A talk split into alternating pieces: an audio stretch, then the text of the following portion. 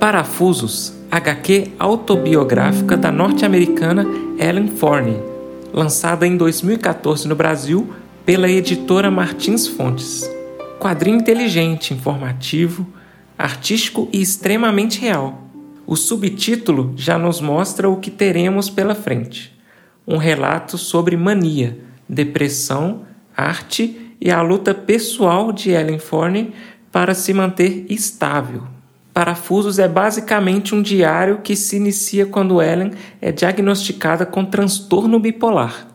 O quadrinho não é deprimente e, pelo contrário, se encaminha para o humor, percorrendo assim um caminho completamente diferente do esperado. As memórias relatadas se iniciam por volta de 1998, às vésperas de Ellen completar 30 anos de idade, e se prolonga durante seu tratamento.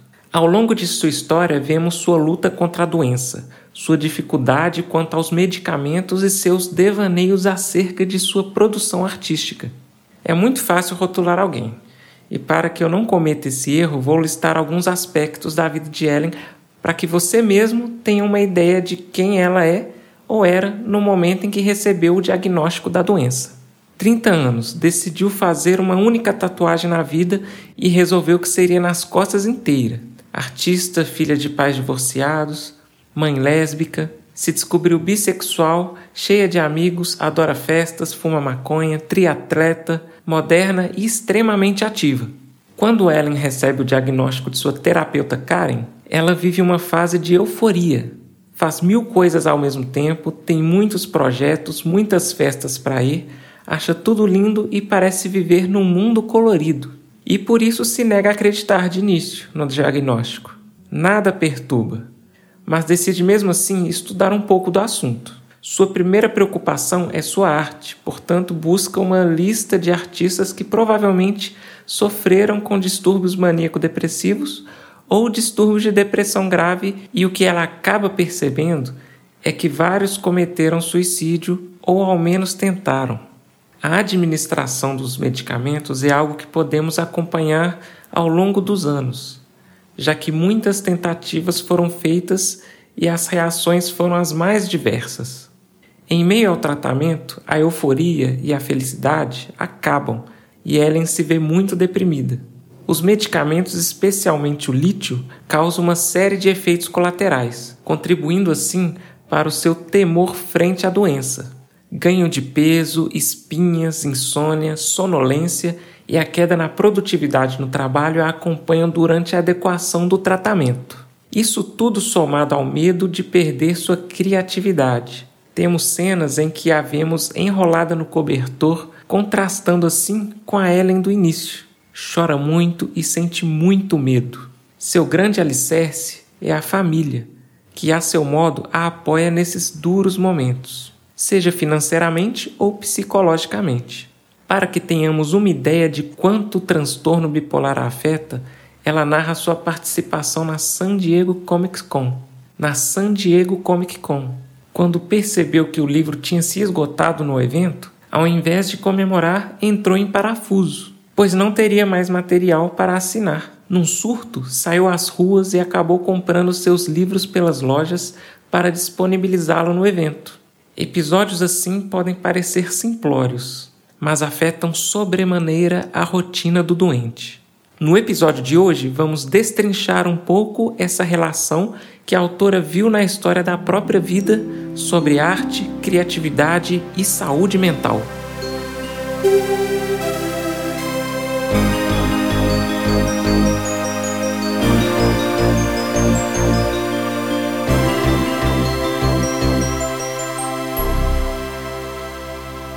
Olá, olá. Acredito que seja importante, num primeiro momento, tentarmos conceituar o que é criatividade, o que não é tarefa fácil.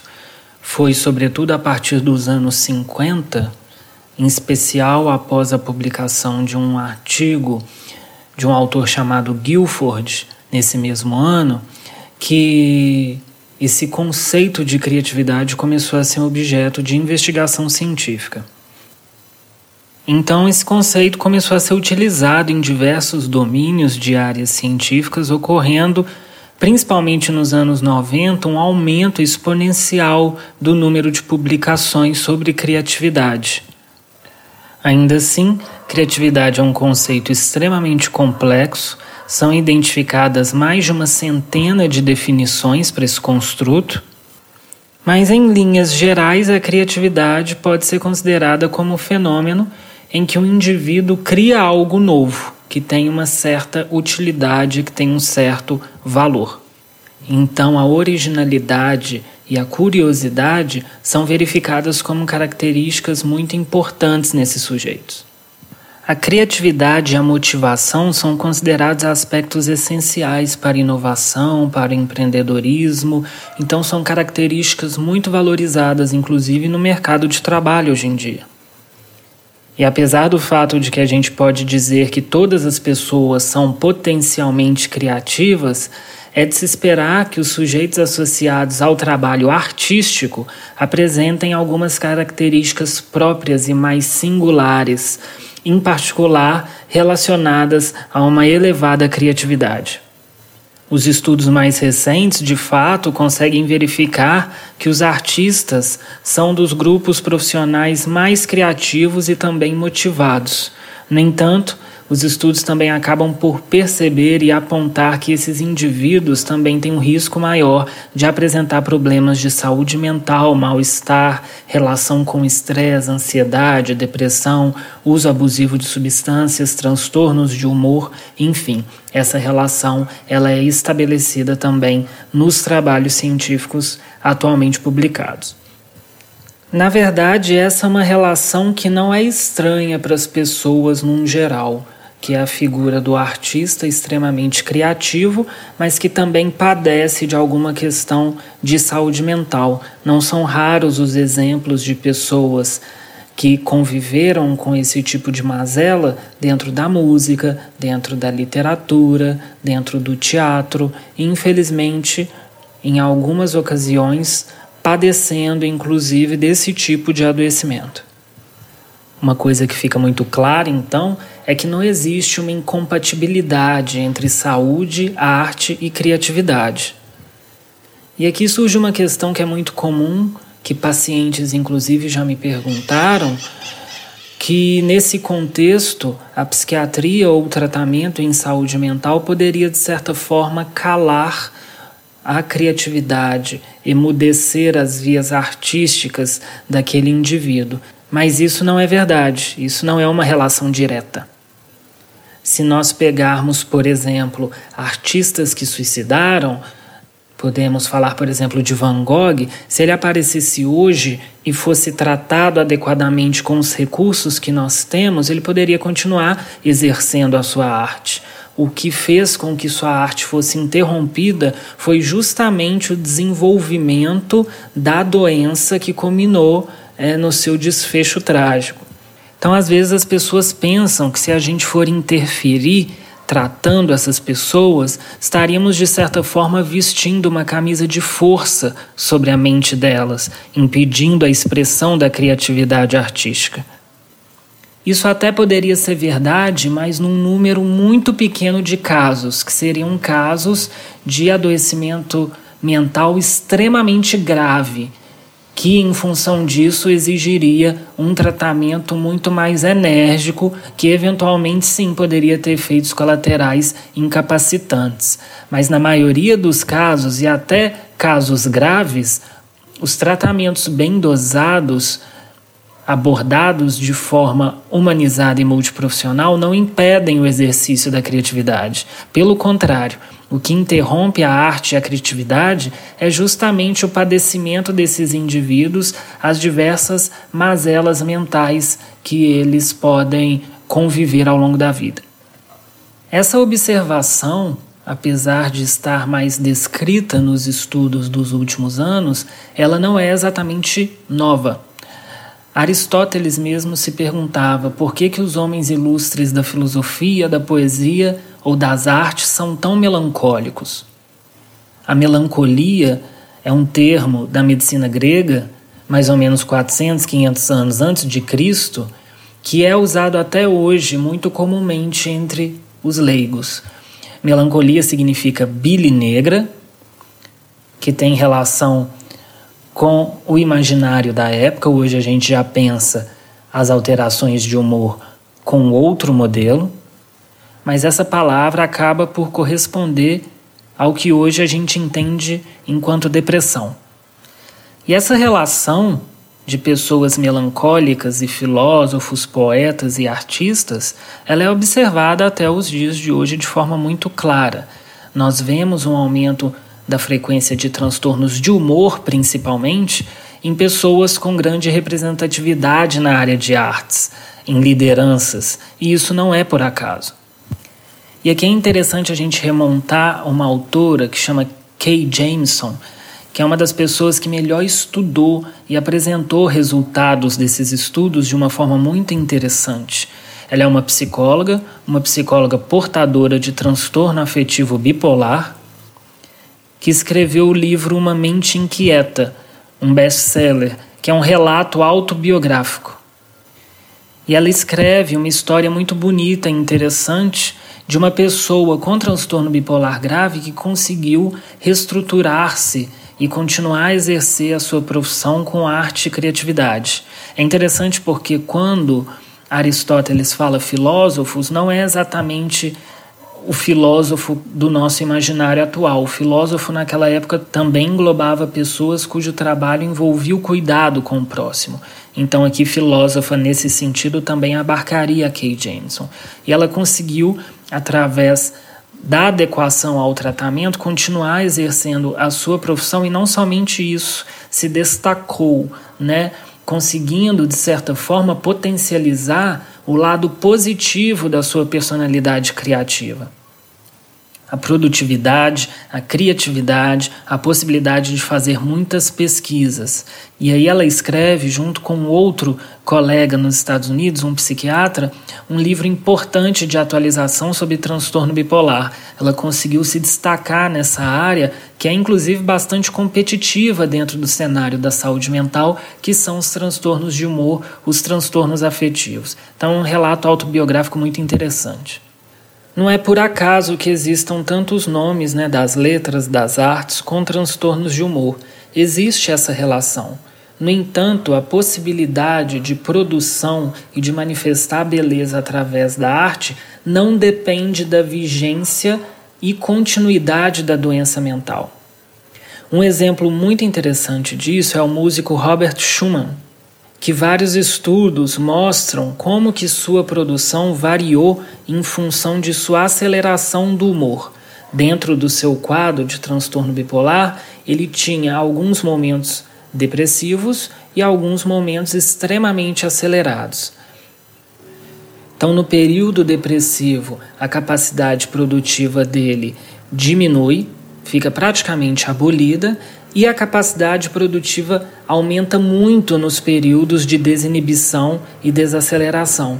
No entanto, uma característica extremamente interessante é que suas quatro principais sinfonias, suas quatro grandes obras, elas não acontecem nesses períodos de pico como se pode imaginar. Acontecem em períodos anteriores aos picos. Por quê? A produção artística também requer um certo nível de concentração, de disciplina, e nos momentos de hipomania e mania, os pacientes não conseguem, apesar de uma chuva de informação passar pelo pensamento, não conseguem organizar isso de forma estruturada para a produção artística, como a produção artística requer. Então, é interessante a gente ver que a oscilação não necessariamente facilita a produção, como muitas pessoas imaginam.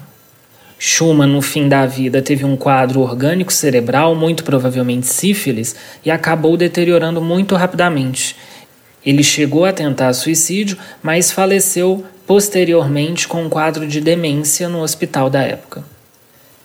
E aqui é interessante a gente também falar um pouco sobre Van Gogh, remontando um pouco a discussão da psicofobia e como que isso é muito forte dentro do meio artístico. Uma das principais preocupações acerca do Van Gogh era não chamá-lo de louco, porque, como a gente discutiu no episódio sobre psicofobia, existe um estigma muito importante, um medo que gira na figura do louco. Se todos nós podemos, de certa forma, perder contato com a realidade, qual de nós vai ficar louco daqui a pouco? Existe esse mistério em torno dessa figura. E aí, o artista, quando ele passa por essas fases de desestabilização mental, ainda que ele se recupere, ele acaba por sofrer prejuízos sociais em função da psicofobia, mesmo que eventualmente ele tenha sido reconhecido pela sua carreira de forma importante, de forma palpável. Quando isso acontece numa fase da vida do indivíduo mais precoce, isso altera as suas relações interpessoais, altera a relação com a própria autoestima. E na época do Van Gogh, apesar de que nas suas obras era evidente a constelação de componentes da sua saúde mental impregnadas na sua produção, existia uma preocupação de não falar sobre a doença mental em função desse estigma. De certa forma, isso acaba velando a discussão, impedindo que a gente acesse os artistas de forma mais humana para propor um projeto terapêutico. Na época do Van Gogh, não existiam tantas ferramentas de tratamento, então ele ficou internado por uma série de períodos prolongados e o quadro dele eventualmente se agravava, eventualmente ficava mais leve, mas a psicofobia era muito evidente porque quando escreviam a respeito dele, sempre falavam que era epilepsia que interferia na sua produção artística e não a doença mental, como era muito claro. E é interessante a gente perceber que é mais tolerável no imaginário social que a pessoa padeça de um quadro orgânico e neurológico do que de um quadro psiquiátrico, revelando como a psicofobia tem raízes profundas na história e está presente até os dias de hoje. É interessante a gente pontuar que os artistas eles não são diminuídos em seu valor em função das doenças mentais ou doenças de quaisquer natureza. O que acontece é que essas doenças podem influenciar a expressão da arte.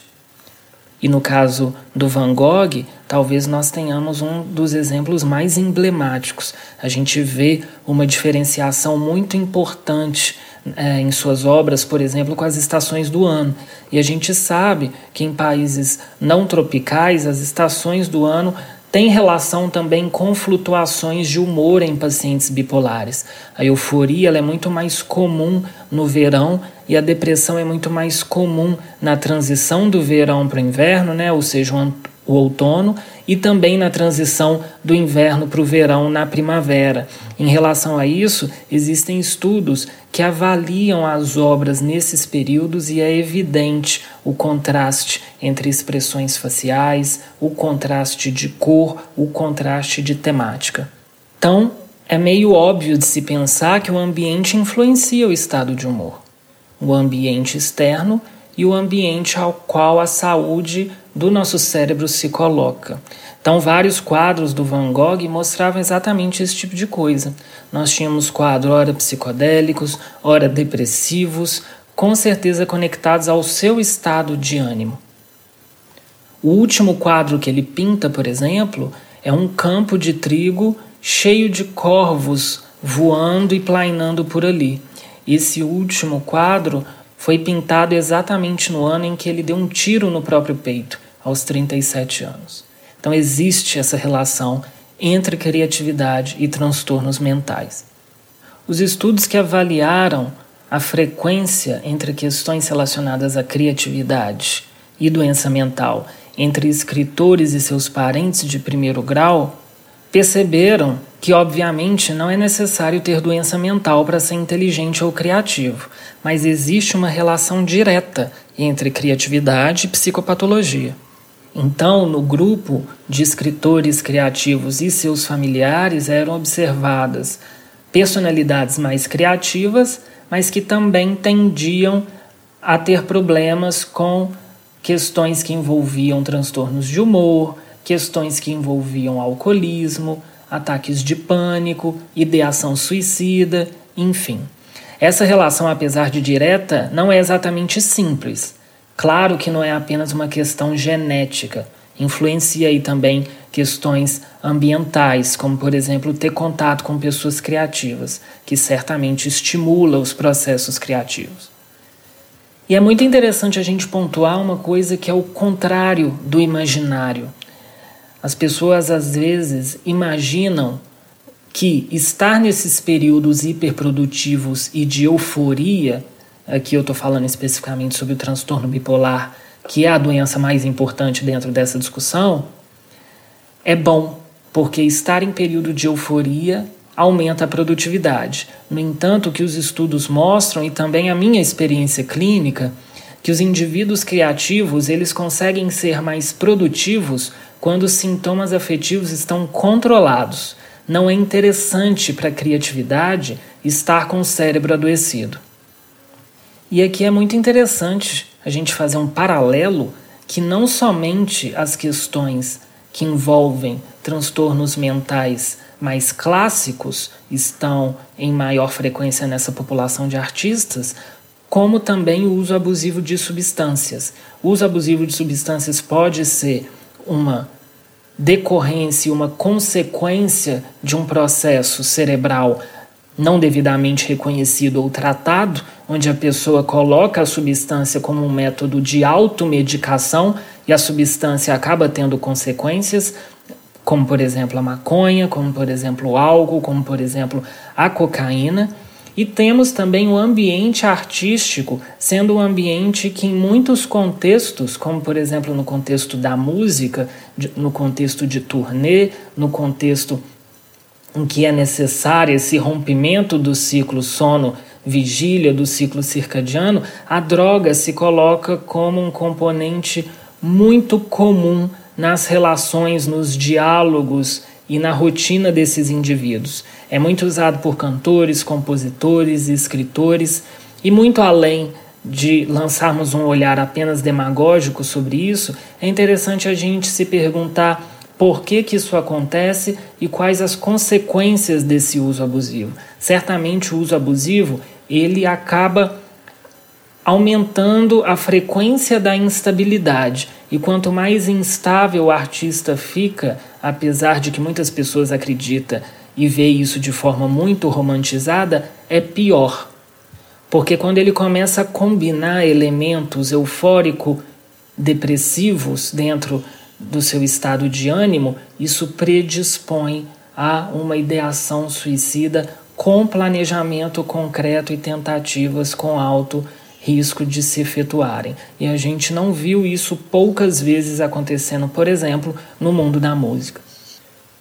Então, em 1860, nós tínhamos um grupo de usuários de rachixe em Paris que eram artistas, temos o movimento hippie, temos o pessoal das artes dos anos 60. Então, a relação de arte com o uso de substância é uma relação muito próxima, que também faz um link com essas questões mais internas de transtornos mentais, mas não só isso, é uma questão também ambiental que, de certa forma, conecta esses indivíduos para além da visão sociológica e histórica, é importante também entender quais as consequências disso e como abordar isso em vias de promoção da saúde mental desses indivíduos.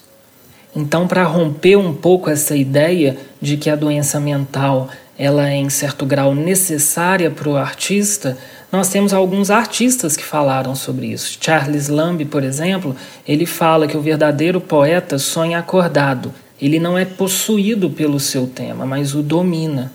Robert Lowell vai dizer: Não creio que a depressão seja uma visita dos anjos, mas poeira no sangue. Ou seja, não é uma inspiração, e sim uma questão que precisamos lidar e eventualmente passar por um processo terapêutico, um processo realmente de tratamento, como qualquer outra doença. Então, pessoal da saúde mental, psicólogos, psiquiatras, mais modernos que estudam a criatividade, eles chegam num consenso de que o trabalho artístico criativo requer concentração, requer disciplina, requer um certo nível de equilíbrio emocional e que essa instabilidade que às vezes é glamourizada, ela não necessariamente ajuda, na maioria das vezes atrapalha o processo criativo artístico dentro de sua complexidade. O episódio de hoje ele é mais leve realmente, e eu quis trazer isso que existe uma enorme desinformação da sociedade sobre a relação entre criatividade e transtornos mentais. Os transtornos mentais, eles não ajudam os artistas, eles atrapalham.